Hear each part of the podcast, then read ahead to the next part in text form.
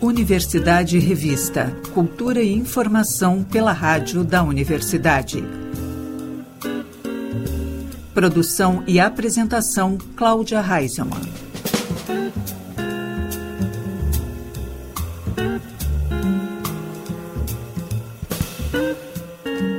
Boa tarde, ouvintes. Estamos começando Universidade Revista, Cultura e informação pelos 1080 da Rádio da Universidade.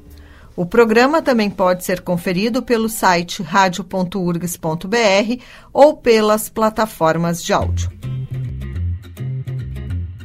Enquanto o público espera pela 16ª edição da Parada de Luta LGBTQIAPN+, que ocorre no domingo na Orla do Guaíba, em Porto Alegre, com o tema LGBTs na rua, a luta continua, a Sala Redenção encerra o ciclo Camp. A programação da próxima sexta-feira conta com uma ballroom e uma sessão de curtas brasileiros.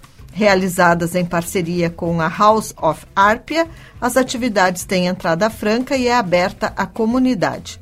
A repórter Jennifer Tainá tem mais detalhes sobre esta apresentação. Olá, ouvintes! Eu sou Jennifer Tainá e no Universidade Revista de hoje vamos falar sobre a última atividade aqui da URGS, né, da Semana do Orgulho. E, enfim, o estúdio ele tá muito especial. A gente está com dois alunos aqui da instituição. Um é o Jean, que é aluno de jornalismo aqui, é meu veterano, inclusive estou muito feliz de recebê-lo. E outro é o Ravi, que é aluno de geografia aqui, ainda matriculado no curso. Ainda está nessa transição aí de sair da URGS, não sair da URGS. Mas na dúvida, ele vem para cá e vem fazer um evento. É isso mesmo, Ravi? Isso, é. Seja bem-vindo, Jean. Obrigado. Bom, o evento do qual a gente está falando, ele acontece amanhã, né, no dia 30. Ele é organizado pela Sala, de a Sala Redenção, pelo setor de difusão cultural da URGS e ele acontece no Centro Cultural. O Centro Cultural, ele é no campus aqui central da URGS, né? Uh, esse evento, ele tem uma sessão no final dele, uma sessão de filmes, né, com a temática queer. Mas antes disso, ele tem um momento muito especial, que é sobre isso que a gente vem falar aqui, que é a Ballroom. O que é uma Ballroom, o, o Jean? Como é que a gente explica isso? Então, a Ballroom, ela surge por volta dos anos 60, né, a partir da fragmentação das culturas de drags, né, quando as queens pretas começam a questionar por que, que elas não ganham os concursos que se assemelhavam muito a concursos de Miss. E aí, lá na década de 70, Crystal LaBeija organiza a primeira ball, conhecida como House of LaBeija Ball. E aí, a partir disso, surge essa cultura, né, no Harlem, nos Estados Unidos, desses grupos que foram majoritariamente marginalizados, de mulheres trans, pessoas negras, latinas. Então eles criam esses espaços de acolhimento, que onde eles podem celebrar os, os corpos e as vivências dessas pessoas para poderem se enaltecer e estarem no espaço seguro, né? Isso são as balls, elas surgem a partir disso. E assim, tem, uh, existem estéticas para as balls, né? Essa que vai acontecer, ela tem uma estética queer e camp. O que, que são essas estéticas? Ah, então, na verdade, o camp, né, ele é um quase que um movimento assim para além de uma estética, chega um pouco a ser descrito até como uma filosofia, um pouco mais um estilo de vida mesmo, que é um movimento estético muito associado com exagero, intensidade, só que ele não tem uma estética muito definida, assim, como, por exemplo, sei lá, se a gente fosse pegar a estética brega aqui no Brasil, existe uma estética, digamos, de vestimentas e de estilo muito definido, o camp é muito mais aberto, então cada pessoa consegue fazer a sua própria interpretação, assim, levando sempre a esse extremo da criatividade, de usar objetos não naturais, bastante desses elementos, assim, misturando elementos e o queer, o que, que, que, seria o queer, assim, para diferenciar do camp? Então, o queer é um movimento mais sobre pessoas em si, eu acredito, do que sobre uma estética, por exemplo. E o movimento camp e o movimento queer tão, acabam estando muito associados porque por serem taxados das, dos mesmos adjetivos, das mesmas características. Então, então o camp, né, como ele tem esse essa linha tênue de, de o que é muito exagerado, a normatividade enxerga o camp como cafona, como ridículo, como algo muito além do, dos padrões, né? Que são adjetivos também que são associados ao movimento queer, enfim, as pessoas LGBTQIAPN+, assim. Então são duas coisas que andam bastante juntas, apesar de... Acho que, por exemplo, o movimento camp tá muito associado ao movimento queer, mas o queer não necessariamente é camp, assim, sabe? Tipo, meio que isso. Não, mas dá pra entender, dá pra entender. E vocês vão estar nessa atividade representando a casa Harpia, né? É a House of Arpia. House of Arpia. O que, que é essa casa? Eu sei que ela surgiu há um pouco tempo, ela surge mais ou menos de dois a três anos atrás. Ela é uma casa que ela une ali, é até uma união, assim, do Sul, né? É, Do Sul não digo, mas ainda inclui São Paulo. Daí a gente tem Paraná e Rio Grande do Sul, depois a gente tem São Paulo. Como é que acontece, né? Um, um grande movimento ali, entre estados. Então, assim como eu já estava falando antes dessa da cultura ballroom em si, né, tem esse esse intuito do acolhimento das pessoas que são marginalizadas.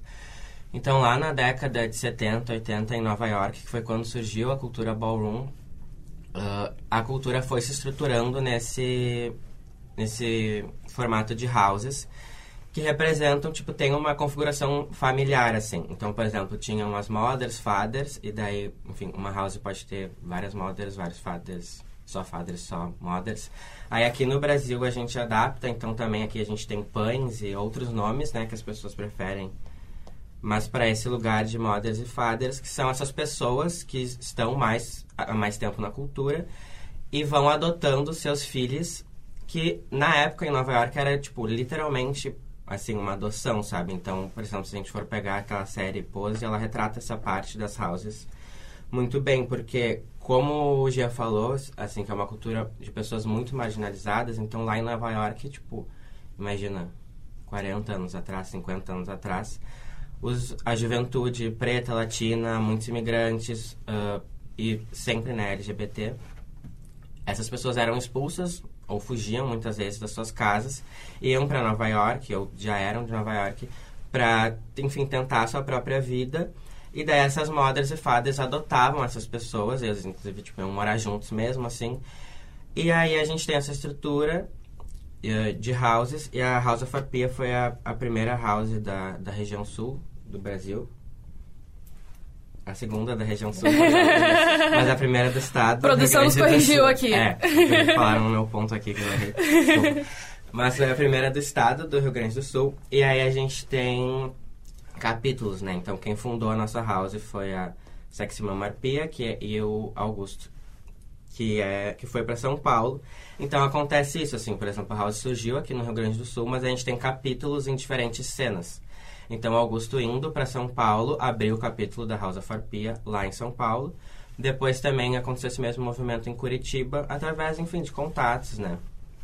E aí, é, digamos, tem um- uma mother ou father nesses estados que vão fazendo esse movimento de adotar as pessoas.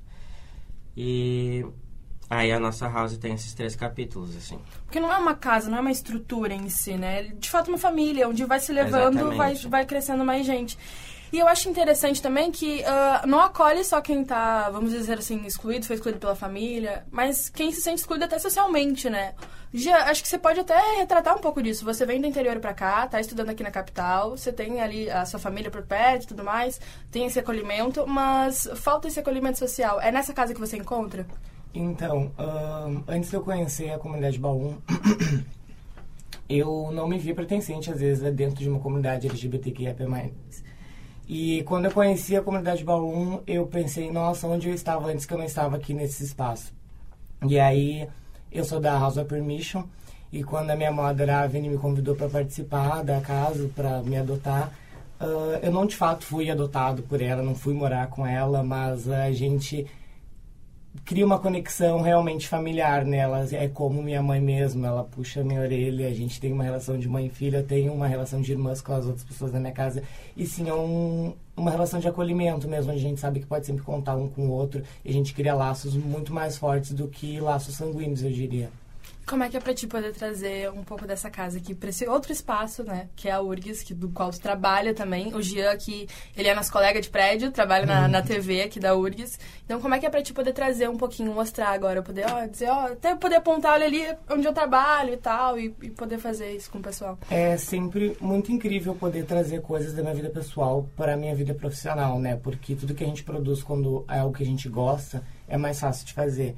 E aí eu poder trazer ah, a minha cultura ballroom, junto com o meu trabalho de comunicador, é muito gratificante para mim, porque eu vejo como a gente consegue furar uma bolha fazendo isso. A gente consegue mostrar nossa cultura para mais pessoas, dizer, ei, olha o que, que essa galera tá fazendo, olha esses corpos, olha o que a gente está construindo aqui, porque é uma cena que vem crescendo e, então é gratificante a gente conseguir furar, trazer para dentro da universidade, principalmente porque é uma cultura de travestis, de mulheres trans, de pessoas pretas, e é um espaço que às vezes eu sinto que ele não é muito representativo dentro desse espaço acadêmico.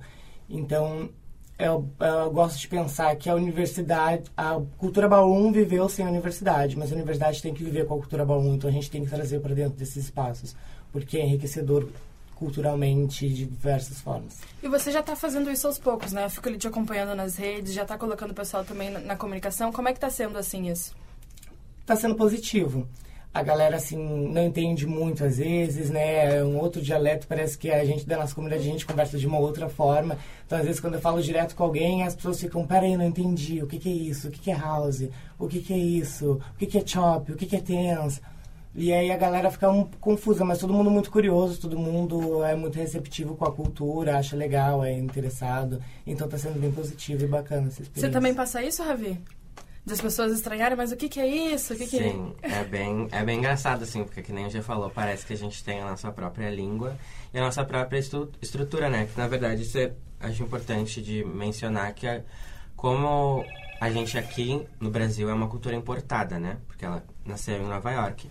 E a gente, obviamente, tem adaptações que fazem mais sentido para nossa cultura, para nossa vivência, para nosso dia a dia, ou até mesmo, sei lá, passaram-se anos, então, que nem o Gia falou, a gente não mora mais com a House, né? Mas uh, é uma comunidade muito estruturada, assim. Então, existe todo um conjunto de... Não são exatamente regras como se tivesse, sei lá, um livro onde está escrito, mas de regras para a comunidade funcionar, né? Então, por exemplo, se a gente fosse mudar muito do que ela é originalmente, já não seria mais ballroom. Então, tem essas, esse funcionamento muito específico, essas palavras muito específicas, como é uma cultura importada. A gente usa muitas palavras do inglês também na cultura, por exemplo, House of Arpia, né? House of Permission. E é engraçado, as pessoas não entendem, assim, tipo, a minha mãe biológica às vezes eu, quando eu falo de ball, das coisas, ela não entende nada do que tá acontecendo, assim, ela fica só, ai, dá, vai lá, sabe? e quanto tempo você tá já na, nas balls? Desfilando e tal? Não sei nem se é, não é desfilando que a gente usa o termo, é caminhar, né? Isso. É, a gente usa caminhar. caminhar. Por que, que é caminhar? Até mesmo. Assim, tipo... Olha, eu não sei dizer por que caminhar, a origem de porquê. Não. Mama sabe? Mama arpia? Sei.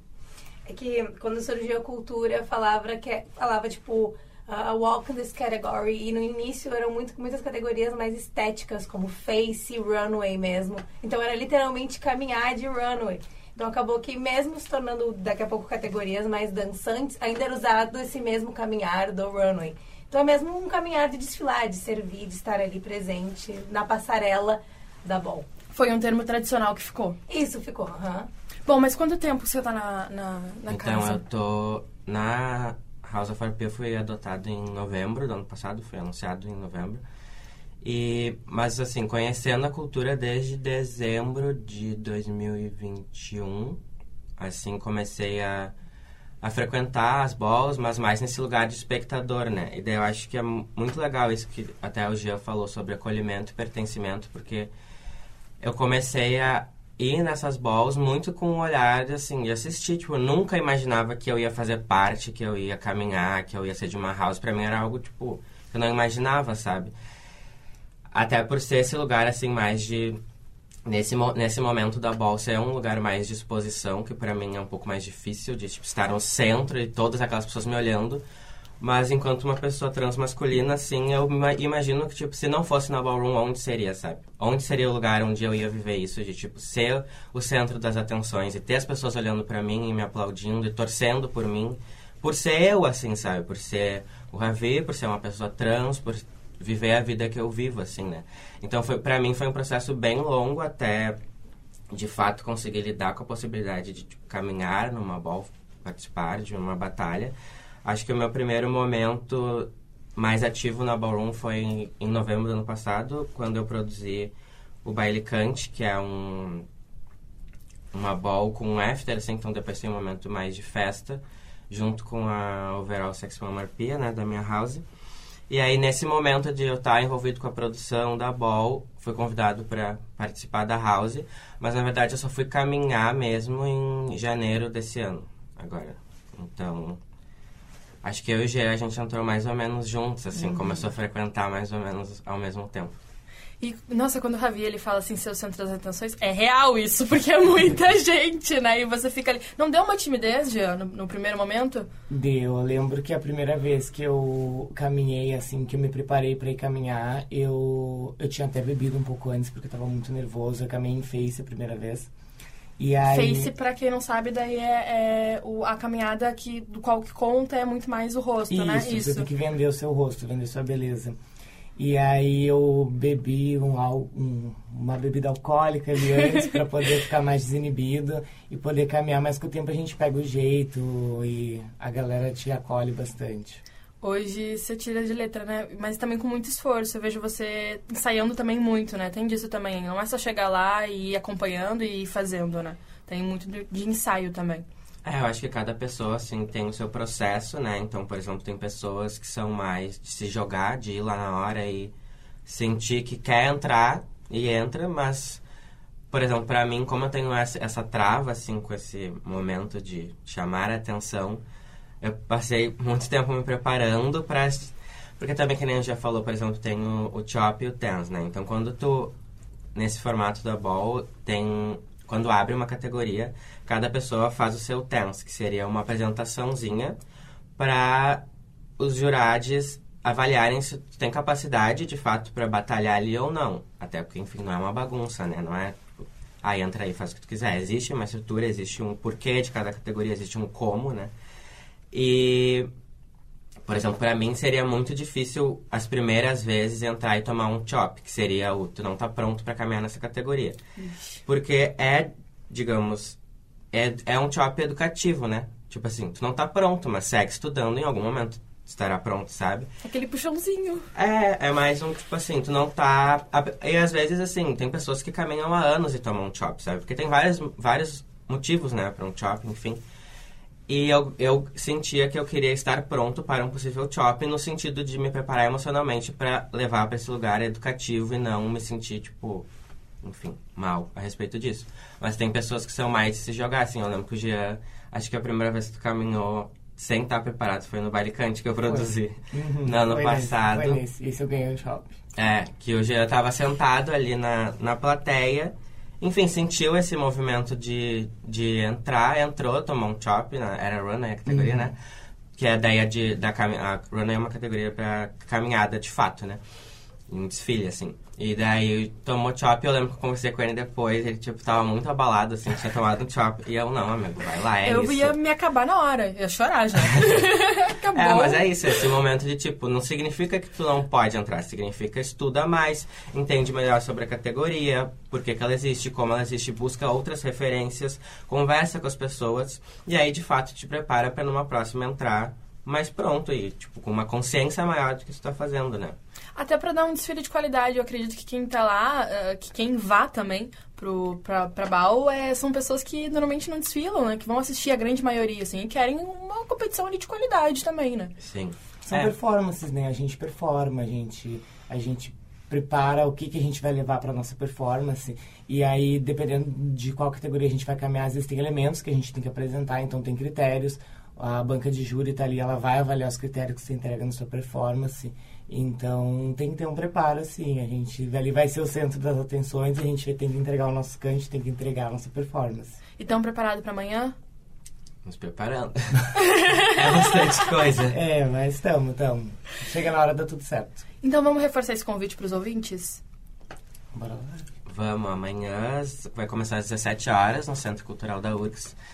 Vai ter a Ball da House of Camp Ball Notes on Voguing. Inclusive, é interessante citar, eu acho que esse Notes on Voguing é uma referência a um artigo que fala sobre a estética camp, camp assim. Então, quem tiver interesse, se chama Notes on Camp.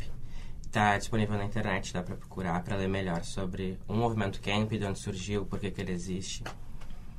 Bom, antes de encerrar, até me lembrei aqui que a gente esqueceu, né? Eu esqueci, eu abri o programa aqui e não, não, não fiz o que deveria fazer. Que é dar os parabéns ao Ravi, que estava de aniversário recentemente. Recentemente não, ontem, é isso? Ontem, no dia do orgulho. Ah, quantos aninhos, Ravi? 25. Ah, e tem melhor jeito de comemorar? Não.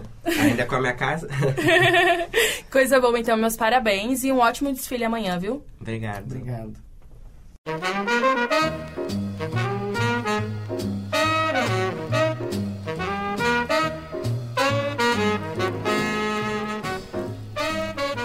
No espaço Happy Hour de hoje, destacamos o trabalho de João Maldonado, que está celebrando seus 40 anos de carreira.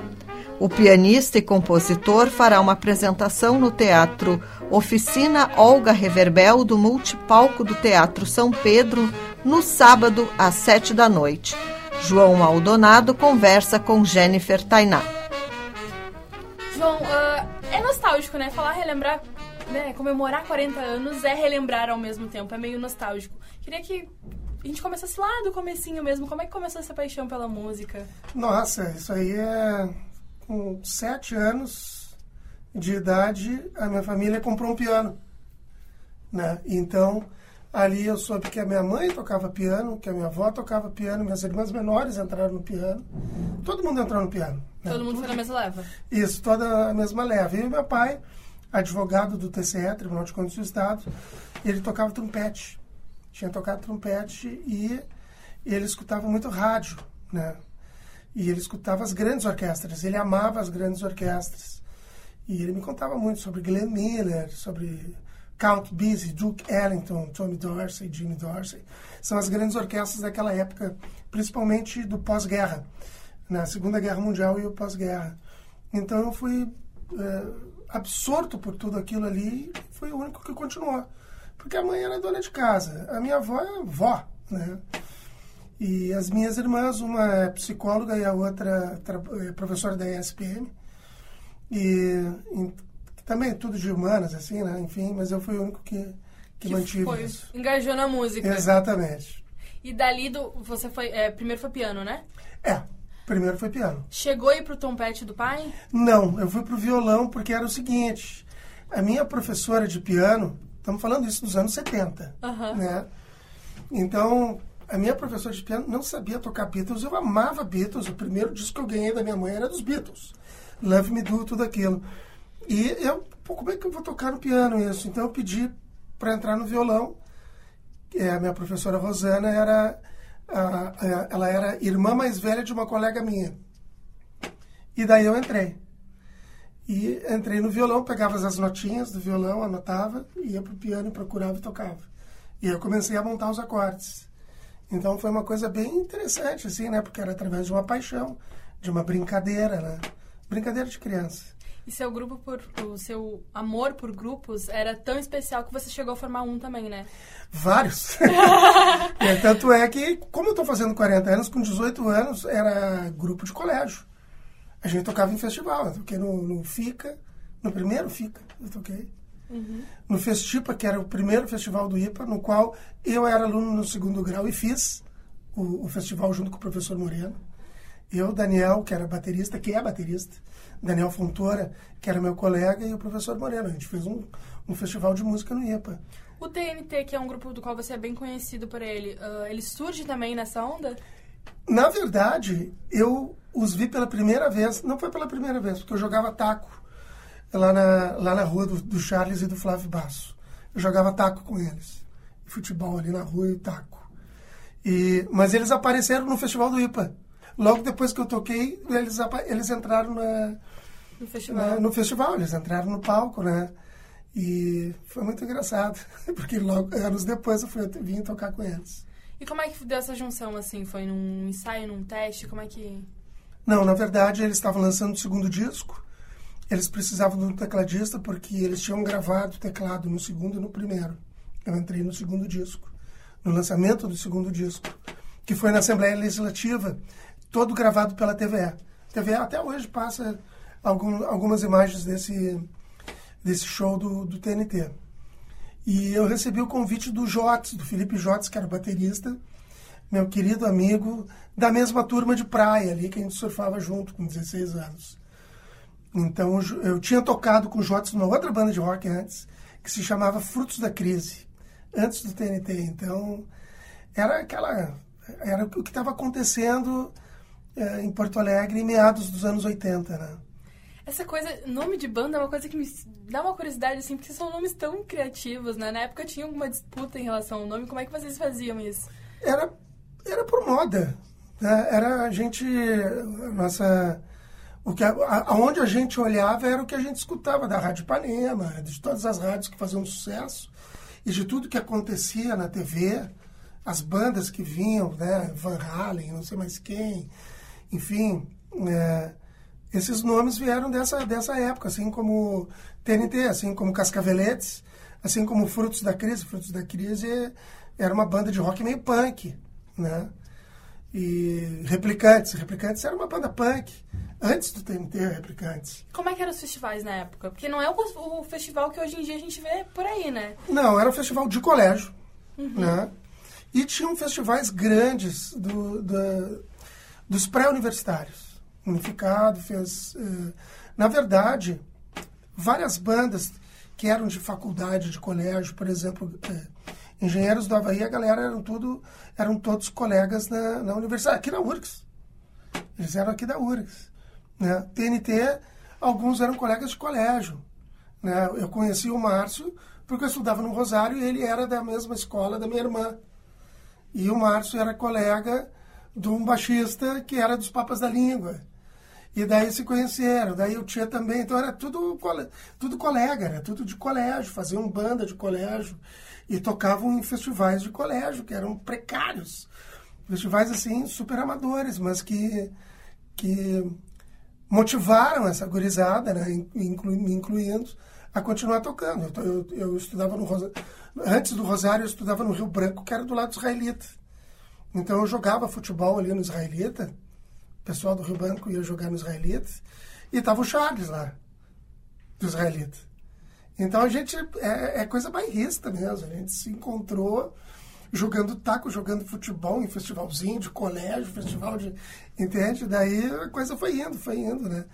E nesse festival do Unificado uh, veio, vieram pessoas de São Paulo para ver o que estava acontecendo, por quê? Porque nos anos 80, e principalmente meados dos anos 80, estava tendo uma revolução na música nacional.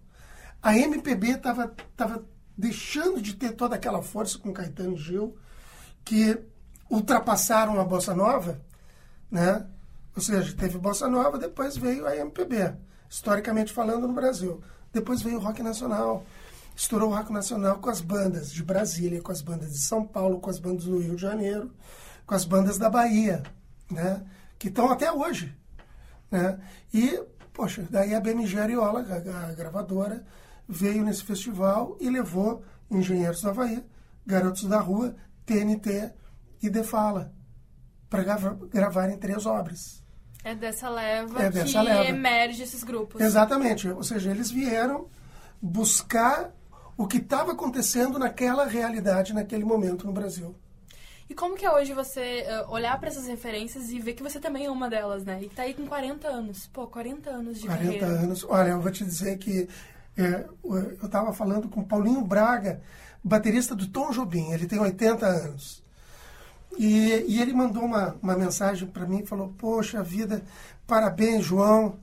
Uh, 40 anos uh, de vida no, nesse ofício não é qualquer coisa. Né? Pô, escutar isso de Paulinho Braga, que é um dos grandes referências da bateria mundial, porque ele tocou com Elis Regina, Tim Maia, ele tocou com. gravou com o mundo inteiro e grava com o mundo inteiro. Inclusive a gente está gravando juntos uma, um projeto meu. É, é, muito legal, né? E ao mesmo tempo tu fica pensando. Eu nunca pensei que quando eu tivesse 18 anos eu ia estar tá agora aqui falando contigo, falando de 40 anos atrás. Uhum. Mas não é fácil. Primeiro porque Humberto Gessinger fala numa música dele, dos Engenheiros da Bahia, Porto Alegre é longe demais das capitais. E nós sofremos com isso. Verdade. Ou seja, se tu for para o centro do país, São Paulo, Rio de Janeiro, Bahia, por ali, até Minas Gerais também, que é centro do país, as coisas estão acontecendo. Tu está fazendo networking, tu está conhecendo pessoas, tu está criando relações. Essas relações elas vão ser alimentadas com cada vez mais com coisas que tu vai fazendo com essas pessoas. Então a gente tem que sair daqui. Isso é um dos motivos. Tem outro, uh, outra uh, velha uh, forma de dizer que o Bebeto Alves falava muito.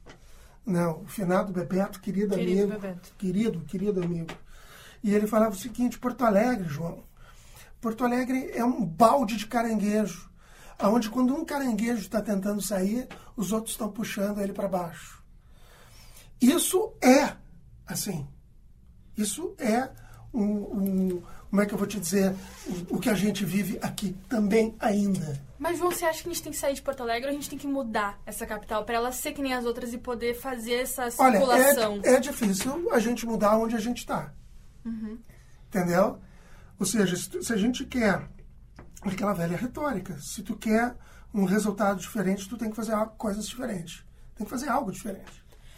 Você conseguiu algo bem diferente, eu tava vendo aqui. Eu vou até pegar minha colinha. Você, você venceu também ah, em 2020 o Prêmio Açorianos, né, de disco instrumental do ano. Até aí tudo bem, foi consagrado em várias coisas. Aqui mesmo na capital, regional. Agora tem um aqui que é de 1998, que é quando você foi considerado o melhor músico de blues do Chile. Exatamente. Como assim do Chile? Quando o TNT separou, qu- quando terminou o TNT, que foi em 94, eu estava tocando com o Solon Fishbone, que gravei o primeiro disco de blues dele, e o primeiro de blu- disco de blues aqui de Porto Alegre mesmo, talvez até do Rio Grande do Sul, porque todo, o blues que aparecia nos discos era um rock lento, que eles chamavam de slow. E era uma música que tinha. Agora, um disco de blues é uma estética toda do blues, que pode ter ah, referências em New Orleans, pode ter referências em Chicago, pode ter referências no Texas, porque o blues é dos Estados Unidos. E o jazz é dos Estados Unidos. E o rock é dos Estados Unidos. É a estética, é a linguagem deles. Essa é a verdade. A música instrumental é mundial. Mas o jazz, o jazz é norte-americano. Claro que o jazz brasileiro, o jazz brazuca tem a ver com a bossa nova, tem a ver com o samba jazz, né? É a, a brasilidade pegando essa referência e recriando. O mundo inteiro é assim, né? Mas quando apareceu a oportunidade de eu ir para o Chile, eu fui por outro motivo. Eu fui fazer rafting, fazer montanhismo. Eu fui, fazer, eu fui viver... Tava lá de boas, passeando. Eu fui fazer outra coisa. E daí, aquele grupo que eu fazia rafting, montanhismo e mais outras coisas, me convidaram para morar lá. E eu digo, pô, não tô tocando mais no TNT. Não tô tocando mais com o Solon. Gravei, fiz uma turnê tal e tal. E eu tinha ido, eu me lembro que eu tinha ido fazer um show de música New Age. Olha só. Música New Age no México. Na Universidade do México. Aí quando eu voltei para Porto Alegre, o Solon ficou meio bravo comigo e me tirou da banda. Eu digo, bom, eu tô, agora eu tô, tô livre. Pô, vou, vou, vou aceitar esse convite e vou ficar no Chile. Fiquei sete anos no Chile. Uau! Toquei em vários lugares, em várias cidades. Gravei dois discos. Refiz a minha carreira. E pensando assim, poxa, quando eu voltar para o Brasil, que eu desapareci do Brasil, eu vou ter que recomeçar tudo de novo. Desde o zero. Não. Eu recomecei aonde eu parei. O que para mim foi uma surpresa. Óbvio que foi uma surpresa, porque se tu some sete anos, onde é Ainda que mais tá nesse João? cenário que é Porto Alegre, que a gente acabou Ainda de mais que comentar. Porto Alegre é, um, né, uma coisinha assim, né? Vamos, né, são duas vilas de São Paulo, né, vamos, vamos, vamos dizer. Cara, o que, que acontece comigo? Eu, tava, eu realmente estava com medo, assim, eu digo, pô, medo não. Medo não é a palavra certa, porque é receio. Porque medo não. Se eu já fiz uma vez, eu faço a segunda e faço a terceira. É, Mas será que o pessoal não, não- daí não agarrou, não abraçou? Poxa, é algo nosso, tava, tava lá fora, tava nos representando. Será que não teve esse abraço também? muito difícil. Muito difícil. Muito difícil. Ser reconhecido aqui é muito difícil. E aí lá teve reconhecimento como brasileiro? Sim, porque até hoje eu dou entrevistas para as rádios e para programas do Chile, de pessoas do movimento do blues no Chile, que eh, eles, eles dizem que eu tinha um codinome lá. Eu digo, pai, eu não vou me apresentar como João, Maldonado, porque já é, um, já é meio chileno, né? O Maldonado é espanhol. E João, totalmente brasileiro, os caras vão esperar que eu toque samba. Não que eu não toque samba. E eu não toque bossa nova, porque eu tocava isso nas, nas, nos, nos bares e, na, e nos restaurantes, piano, né? Mas lá eu resolvi tocar guitarra. E fiz um trio, depois virou quarteto, depois virou octeto e noneto de blues. E com várias pessoas tocando e com uma cantora norte-americana chamada Laura Brown. E uau, foi assim, foi um, um, em pouco tempo eu consegui criar uma situação, um nome, uma situação que eu sou reconhecido até hoje como um cara que, que, que abriu as portas do blues, até porque só tinha uma banda de blues em Santiago. Qual que era o, o codinome? Johnny Jam. Johnny Jam. Johnny Jam. Que que, onde é que veio isso? Johnny é Joãozinho, né? Aham. E jo, Joãozinho Jam, Ah. né? Jam quer dizer duas coisas, de jam session, né? E quer dizer outra coisa, que quer dizer é, geleia. Jam é geleia. Jam Session é aquela sessão que acontece depois, né? Do... Geralmente é aquela sessão que acontece depois de um show de jazz. Aquele num bis. clube de jazz. Então daí tu convida outras pessoas e faz uma jam, né? E Johnny Jam, esse jam é muito usado nos Estados Unidos. Eu digo, pá, foi- inventei um nome lá e pô, coloquei como Johnny Jam, deu certo. até. Ficou, ficou ótimo. Ficou, porque todo mundo me chama de Johnny, na verdade. Até aqui me chamam de Johnny também. Agora, pra essa comemoração, em julho, a gente vai ter um pouquinho do Chile também?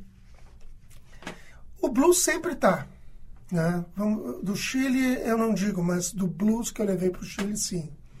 Porque o blues ela é uma parte autêntica daquilo que eu tô tocando, que é o jazz. É, nesse disco de jazz, é, ele tem ele tem coisas interessantes que, que eu posso linkar aqui contigo, que é do meu passado, que tem a ver com a minha história. E que eu vou contar aqui brevemente. É, o disco 8, né, o álbum 8, que eu lancei dia 20 de janeiro desse ano. E é a primeira vez que eu vou tocar o álbum, agora em, em julho, 1 de julho, olha só, quase seis meses depois. Porque até então, nesses, nesse primeiro semestre, eu me dediquei junto com a Beta, minha esposa. A gente tem uma produtora que se chama Projeção Cultural e a gente se dedicou em alguns projetos de produção musical. Então a gente fez a produção de um festival para o Paulo Moreira, Paulo Moreira Jazz Festival, em quatro lugares cheios, lotados, Paulo sold Moreira, out. pra quem não sabe, tá nos escutando, foi um festival em homenagem ao Paulo Moreira, mas também ah, pra arrecadar fundos uh, pra situação do Paulo Moreira, né? Que ele tava passando por uma situação bem delicada de saúde. Exatamente. E, assim, eu acompanhei, fiz entrevistas, foi uma coisa que mobilizou muita gente e teve muita procura também. Foi Exatamente. inédito. Foi inédito. O Juarez Fonseca fala: João, eu nunca vi algo tão incrível que está acontecendo aqui em Porto Alegre. Porque a gente conseguiu mover, dentro do mercado da música instrumental, 80 músicos para tocar, em quatro lugares que lotou. E a gente ainda fez eh, show- pela internet o show, para as pessoas que não conseguiram ir. Então foi algo realmente inédito, conseguimos arrecadar uma boa quantia para o Paulinho.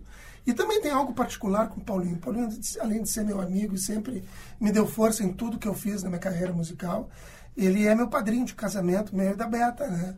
Então, poxa, eu estava mais envolvido que isso impossível. Ao mesmo tempo, todo esse envolvimento te traz também coisas eh, importantes de responsabilidade, porque eu sou músico e estou fazendo produção. Os músicos que não foram convidados caíram em cima de mim, achando que eu não convidei porque eu tava. Eu, eu falei assim, eu não vou, eu não posso pal- dar palpite, palpitar sobre isso aqui, porque eu sou músico. Então, justamente o que eu falei aconteceu. Está acontecendo até hoje, mas não tem problema. Porque como músico, um produtor tem uma visão muito mais profunda e ampla dentro daquela produção cultural que ele vai fazer. Digo eu e a Beta. Porque eu sou músico, então eu tenho toda a delicadeza de trabalhar com os artistas e de fazer aquele projeto se tornar algo importante culturalmente, mas para o artista também. Visando o artista, né? A gente ficou quatro anos trabalhando, eu e a Beta, fazendo uma curadoria de um projeto que se chamava Jazz na Beira, no- na Fazenda Butiá, aqui em, em, em, em Itapuã. Né? Em Itapuã. Quatro anos. Na época em que ninguém tocava em lugar nenhum, porque a gente estava em plena pandemia.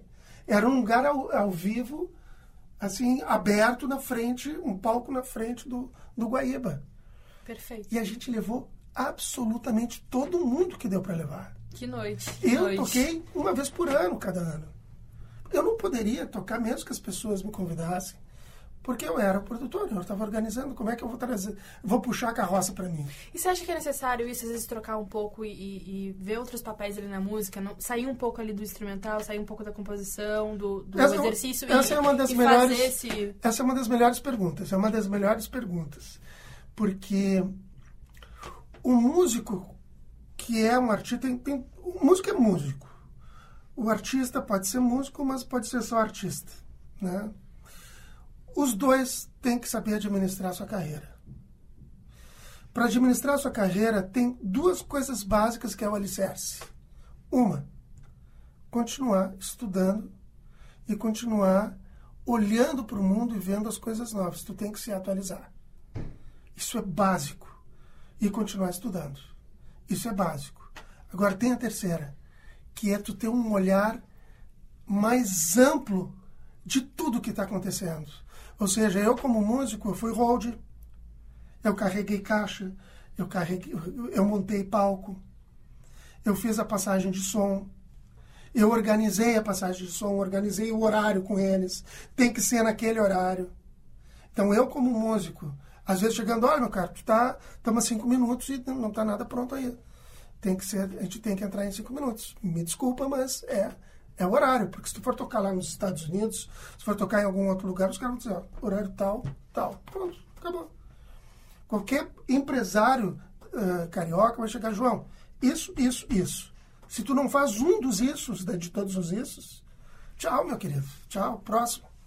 Tu não vai ficar. A realidade no mundo da música é um pouquinho diferente. né? Entende? A Beta chega para mim e fala assim: em qual profissão tem um freezer cheio de bebida alcoólica para tu trabalhar e ainda ficar bebendo?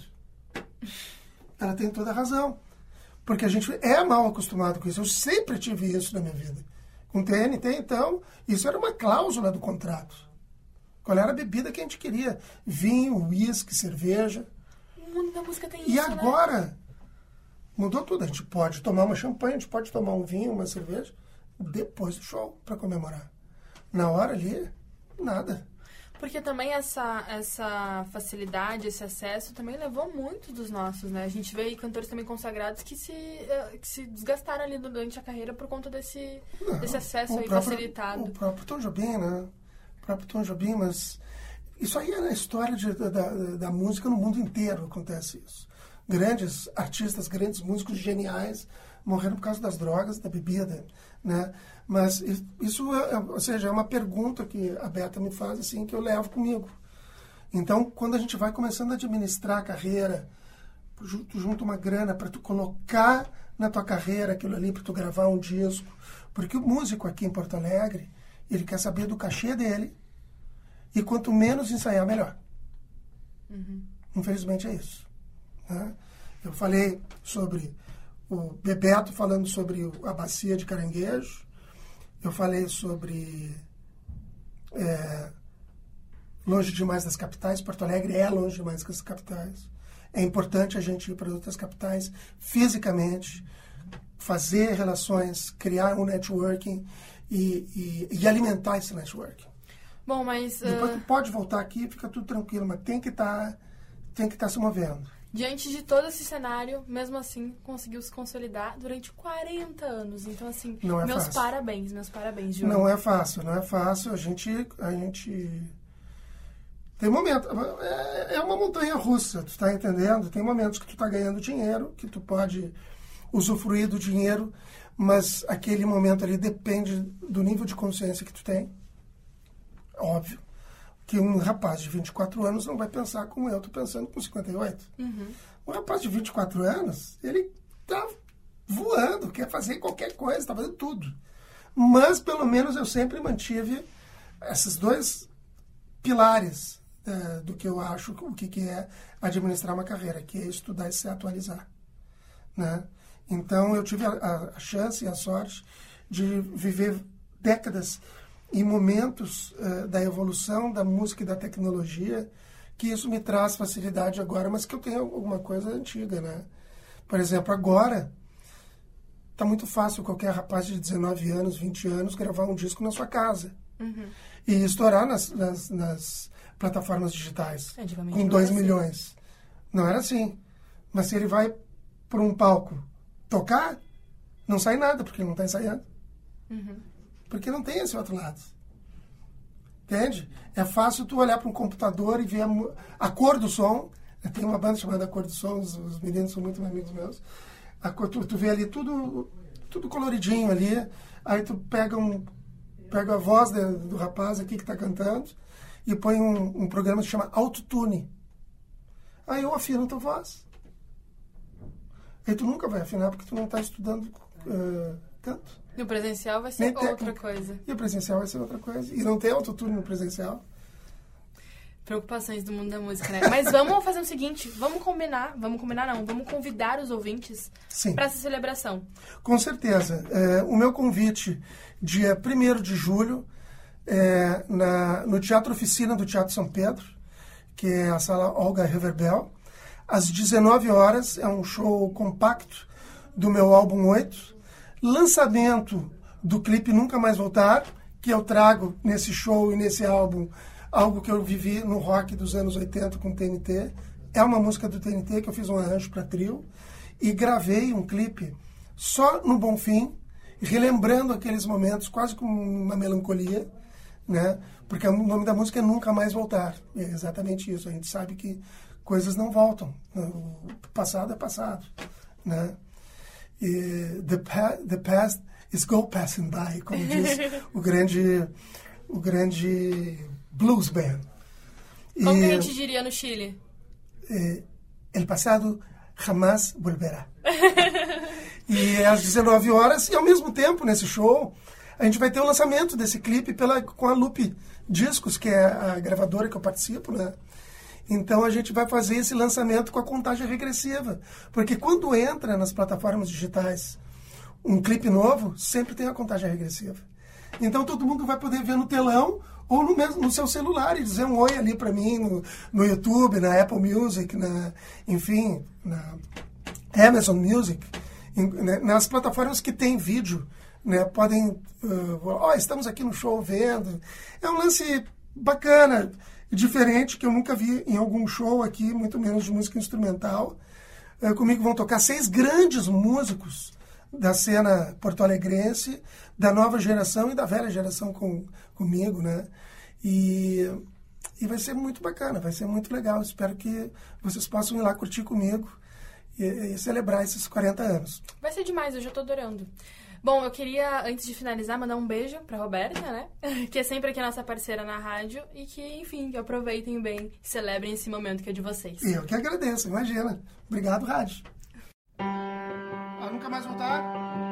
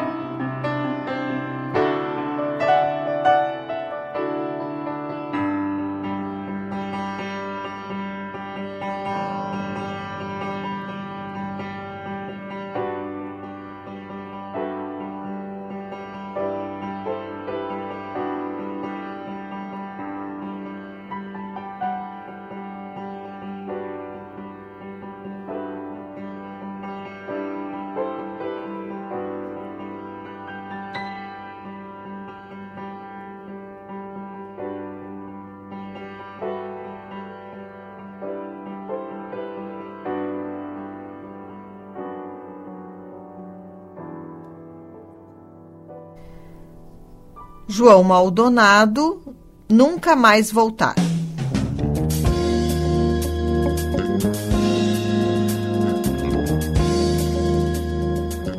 O Universidade Revista de hoje vai ficando por aqui.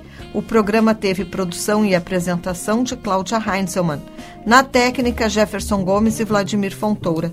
Seguimos até a Voz do Brasil com João Maldonado. Estamos ouvindo Little Man. O Universidade Revista volta na próxima sexta-feira, às seis da tarde, aqui pelos 1080 da Rádio da Universidade. Uma boa noite e até lá.